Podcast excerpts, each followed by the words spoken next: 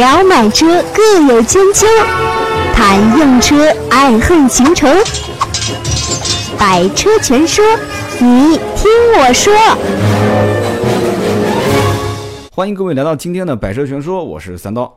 节目一开始呢，做一个小小的宣传啊，我们的微信公众号“百车全说”的论坛“砍三刀”啊，现在的人气也是越来越旺了啊，也是有了六位小酋长的管理啊，一下子我就感觉整个论坛就是相对规范了很多啊，也是在此非常感谢六位预备的小酋长，他们也是现在是在竞争上岗的阶段啊，我是感谢他们对于所有的听友的无私奉献，然后包括我现在在论坛里面也会回复大家。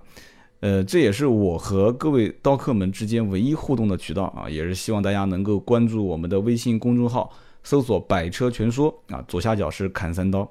然后最近呢，大家也稍微留意一下，我们马上会举办一场活动啊，具体是什么个活动呢？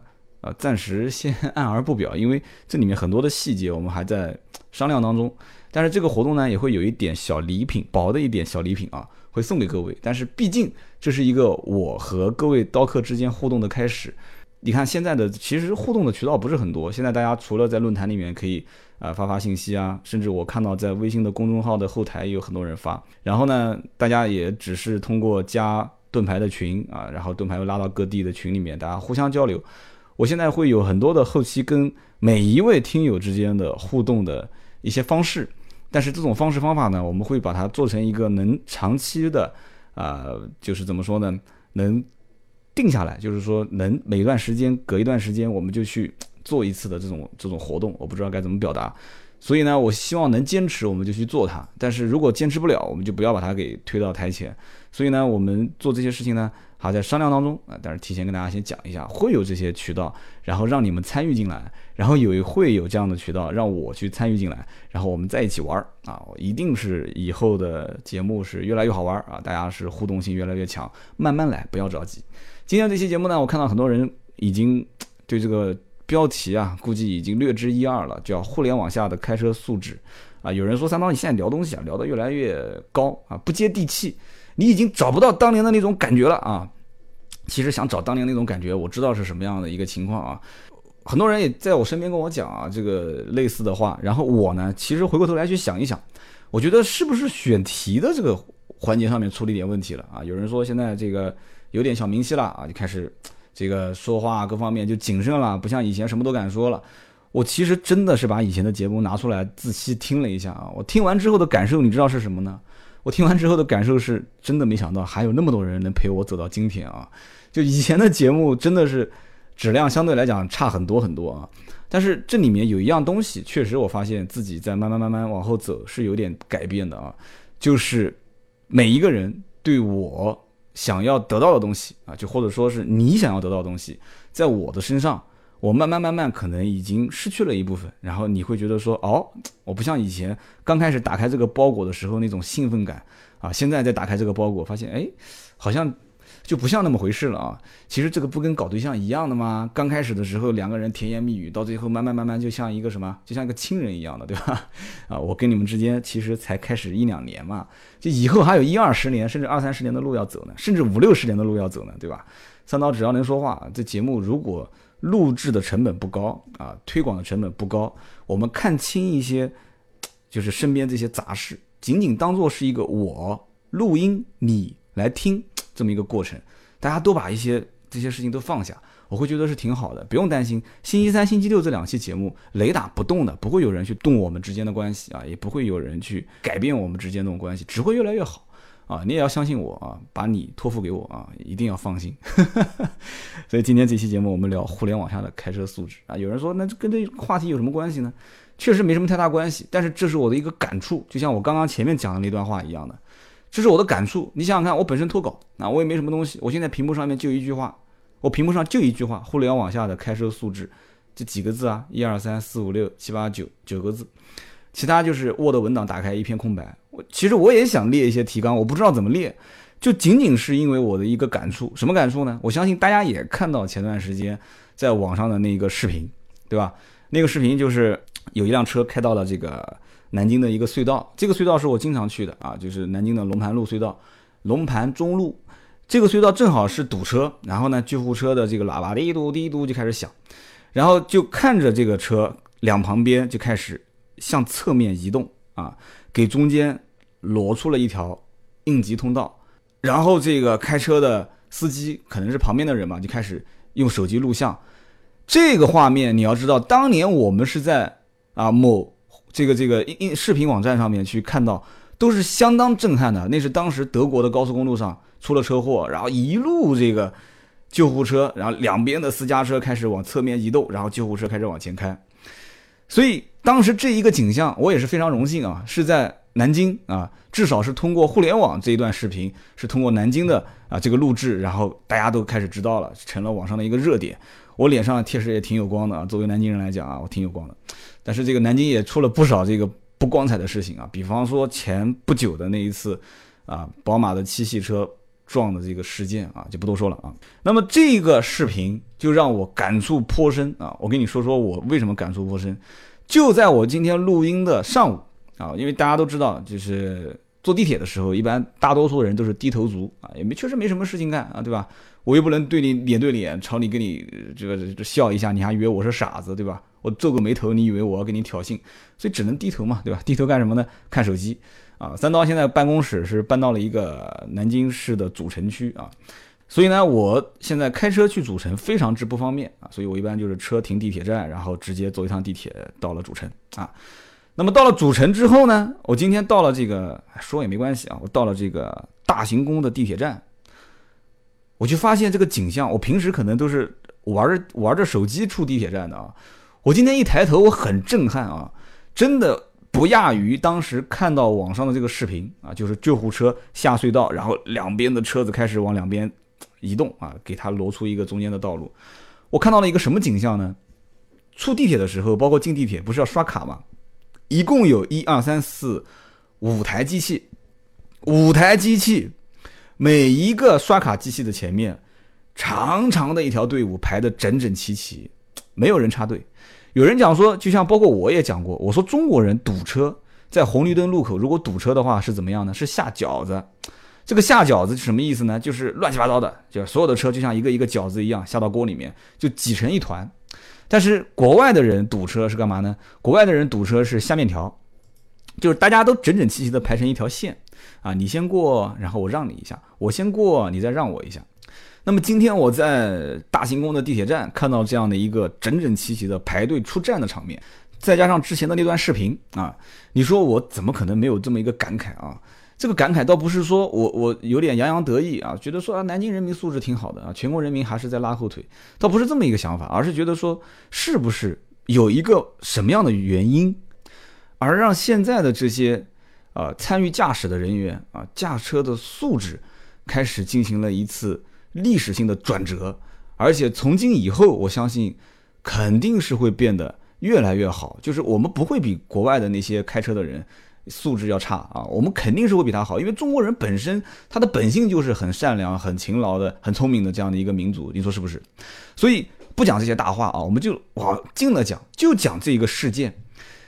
所以今为什么我标题叫做“互联网下的开车素质”？你说今天的这个事件，就南京的这个龙盘路隧道，一辆救护车。滴嘟滴嘟摇着喇叭，按照以前的话，堵就堵吧，管我什么事呢，对吧？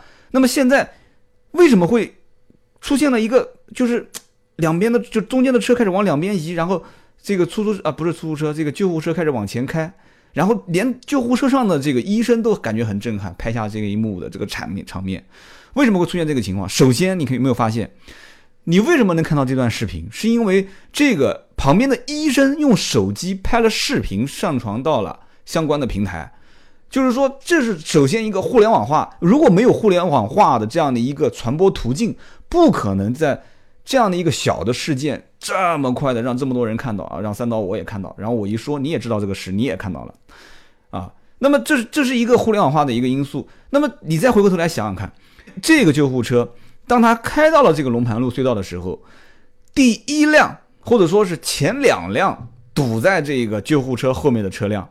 他是什么样的一个反应？你去想一想，他是什么样的一个反应？他真的是素质很高吗？也许是真的是有这么一个可能性，就是这个人素质很高，哎，发现说，哎，后面有辆救护车，我把车挪一下。但是我可以负责任的讲，很有很有可能是这两台车的车主就是通过互联网曾经在网上看到过这样的一段国外的人是怎样应对救护车开到了高速公路上，或者是这样的一个拥堵的路段，他们是怎么做的？哎。他看过这段视频，他知道啊，救护车开过来之后，那我尽量能往旁边让一让，我就让一让。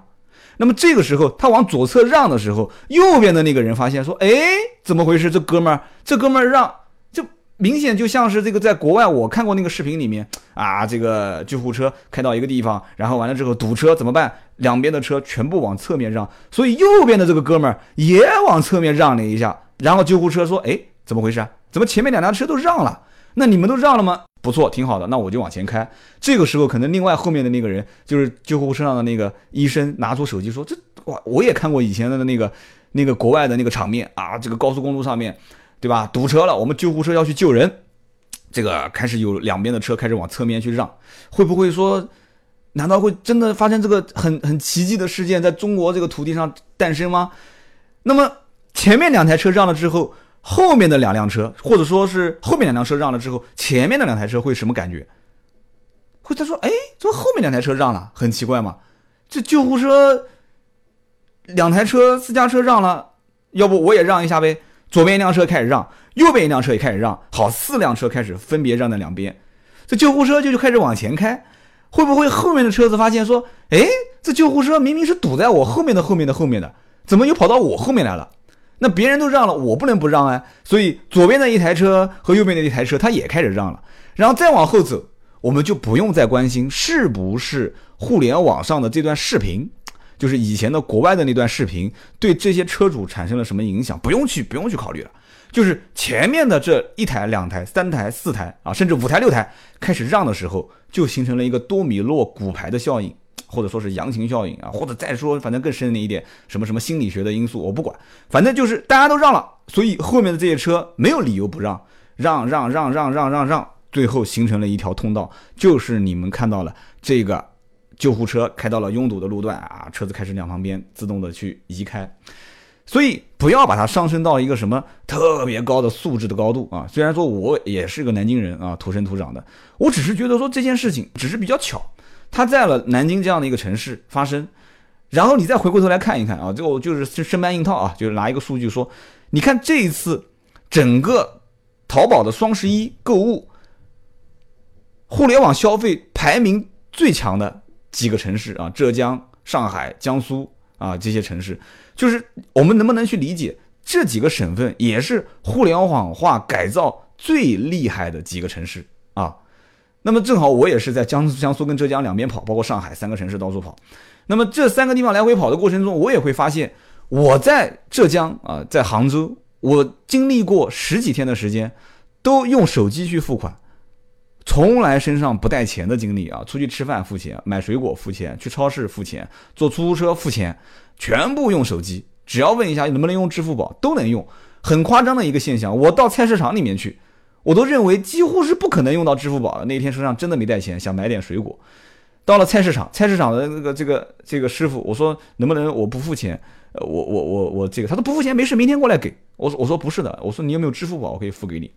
结果对方扔了一个用那个烟盒，就是那个香烟一条香烟的那个烟盒打开的那个纸，丢给了我，说这是我的支付宝账号。你想想看，我当时那个震撼的场面。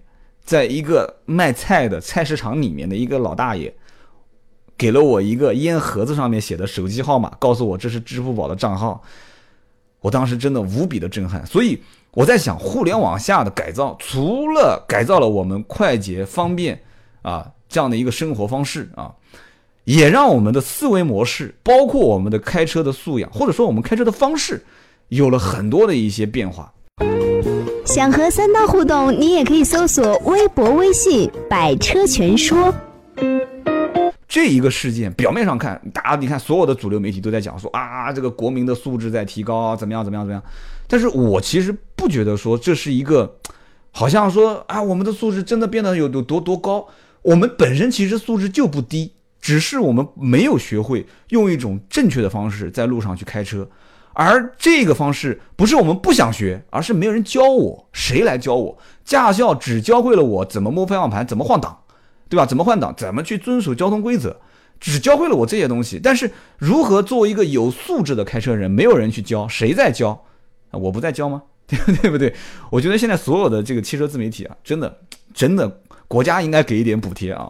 我们在宣传正能量，真的是在宣传正能量。没有一个，我不管所有的说车人是说的好与不好，但是所有的说车人一定是在传播正能量啊！没有人哪个人说教你啊，一个一个汽车节目主持人说啊，你以后转弯的时候千万不要打方向灯啊，转了方向灯之后你根本就插不进去啊，就一定要闯红灯，一定要这个。看到这个救护车不要让啊！没有人会说这样的话，大家一定是提倡正能量。而所有的，包括我们的刀客啊，所有的驾驶的人员，他只是没有学会。就比方说，如果没有当时国外的这段视频在网上广为传播啊，没有什么所谓的微信啊、微博啦这些平台，大家怎么可能会看到在另一个世界里面，他们遇到一辆救护车之后是怎样的一个表现？如果没有互联网的话，我一定包括我在内，我会觉得说，救护车在后面堵成这个样子，我也很着急啊。那怎么办呢？我不可能把我的车往侧面移去移开，我不会去移的，因为我我我移了有什么用呢？我移了前面还是堵啊，对不对？任何人都是跟我一样的想法，但是对不起，现在因为有了互联网啊，这起事件有了互联网，可能我只是猜测，可能在。救护车的前面的这两台车的车主都看过国外的这段视频，所以左边的人往左移，右边的人往右边移，啊，我们就算恰巧后面两台车也看过啊，哪怕没看过，他发现，哎，后面的两台车移了，那我也移，所以产生了这样的一个现现象。我们不用把它去理解成一个多高的素质的高度，慢慢来。但是让我今天在大兴宫的地铁站看到了整整齐齐的五排啊五排出站的队伍，让我也很是震撼啊。然后再同时啊，这个跟可能跟驾驶没有关系了。我每天回去啊，我会看到一个充充公交卡充值的那个场面，也是整整齐齐。那个队伍都已经排到什么地方了？那个队伍都已经排到五十米之后，我真的是五十米之后啊，整整齐齐，然后再绕了一个弯回来，像一个像一个像一条龙的尾巴一样的绕个弯啊。但是所有的人都在低头玩手机啊，有个手机这样等等待也会变得不无聊了啊。所以说，互联网其实除了改造了生活，也改造了一个。时代下的驾驶者的文明素养，但是这个文明素养，我觉得不仅仅是说遇到了救护车，我们学会了往两边去让。我相信以后还会看到一些场面，这个场面就是我们曾经看到过的更加感人的场面。比方说，车子停在了就下雪天，车子停在了另外一辆车的后面，然后发现前面那辆车的刹车灯，对吧，被雪给覆盖了，然后后面一个车主就会。下车啊，去把前面一个车主的两个刹车灯的上面的这个雪给给用手掸掉，这很感人的画面，是不是啊？但是现在可能会出现，就是后面的人把车停下来之后，把前面那个人啊所有的车上的雪都掸掉了，但是牌照框上的雪没有掸啊，他会过去帮他把 牌照框上面的雪给掸掉啊。那以后再往后可能会出现，真的是。红绿灯的路口停下来，或者说是斑马线的路口停下来。杭州我已经说过了，杭州是一定要斑马线避让行人的。那以后可能更多的城市是斑马线的路口停下来，干什么呢？停下来把老太太扶过马路，然后所有的车辆停下来不会鸣笛啊，大家都不鸣笛了，都看，而且可能还会有人竖竖竖起大拇指说：“哎，兄弟你真棒啊！”啊，甚至于停下来去抱一只小狗啊过马路，对不对？啊，甚至帮一个美女在路边去修一下她的轮胎啊，世界不会再变得冷漠啊？为什么呢？互联网化，互联网化下，大家都学会了说，原来在另外一个世界里面，这才是我想成为的那样的人，这才是我需要去模仿的这样的一个动作啊，这样的一个事件，这是应该发生在我的身边，而且我觉得不丢人。其实大家会觉得说，就就我可能有一个不太恰当的比喻，就像去洗呃去这个洗澡堂去洗澡一样的。大家都脱光了，那我脱光了，觉得觉得是理所应当。但是你现在让我去做这件事情，所有人都保持一个，哼，就这个人在做，哼，这就傻傻什么的，对吧？所以就很多人就不愿意去做这样的一件事情。所以从以前扶老太太啊，就包括现在某网站开始出了一个叫扶老太太险，什么意思呢？就是当你扶老太太啊，结果不小心被老太太讹诈的时候啊，保险公司会对你进行理赔。我觉得这是一种耻辱啊，简直就是刷老太太的脸啊！简直就是刷这个社会的道德素养的脸啊！我真的我是觉得这个这个公司还是早一点把这个险给给去掉为好啊。所以呢，我觉得将来不仅仅是开车上路的这种素养啊，大家会开始越来越好啊。就像以前我看过一个片子，里面就是一个中国人在旁边跟旁边这个泰国的司机讲啊，我记不得是什么电影了，说赶快开，赶快开，赶快开。然后那个泰国司机不肯开，不肯开，他说堵车怎么开啊？这开不了呀。然后结果那个中国人就拼命的按那个泰国司机的这个喇叭，然后泰国司司机说不要按，不能按，不能按。那这个画面，我相信以后慢慢慢慢也会成为历史啊。所以大家开始现在就已经发现，我已经开始看到了。就有的时候我站在路中间，我发了一个呆啊，可能有个小女孩在前面玩手机，发了一个呆，后面的车子是不按喇叭的。现在很多地方已经出现这样的一个景象，就是不在出现紧急情况的情况下，它是不会去鸣笛的。这已经是在慢慢慢慢的潜移默化的改变这样的一个现象了。然后再加上现在这种啊，就是救护车过来之后开始两边侧，这这是一个。